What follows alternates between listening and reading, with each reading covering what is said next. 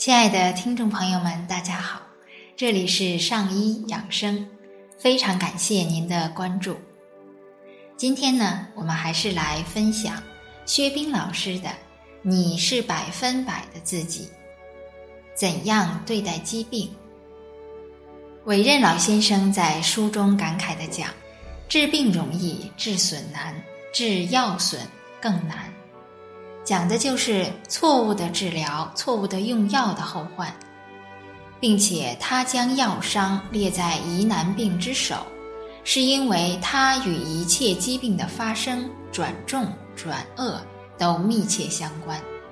老先生曾说，当今向医学求救的广大患者，既受医药之益，又受医药之害，没有受到医药之害者十分罕见。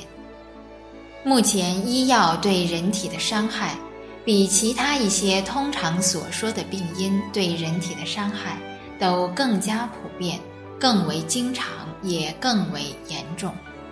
老先生的话真的是良药苦口，一片赤诚。老先生在三十六年的医疗实践中发现，扭着腰了一针就能好。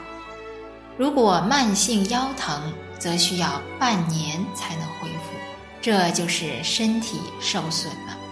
如果是服用某种药的患者，半年也治不好，这就是药损。日本一位病理解剖学家对四百具尸体解剖，结果表明，其中有百分之四十二死于药物的慢性中毒，这是我们今天不得不面对的现实。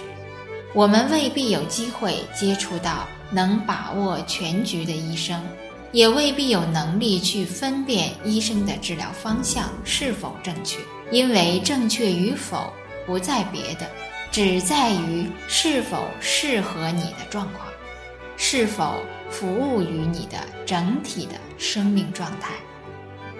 好，亲爱的听众朋友们，今天我们先分享到这里。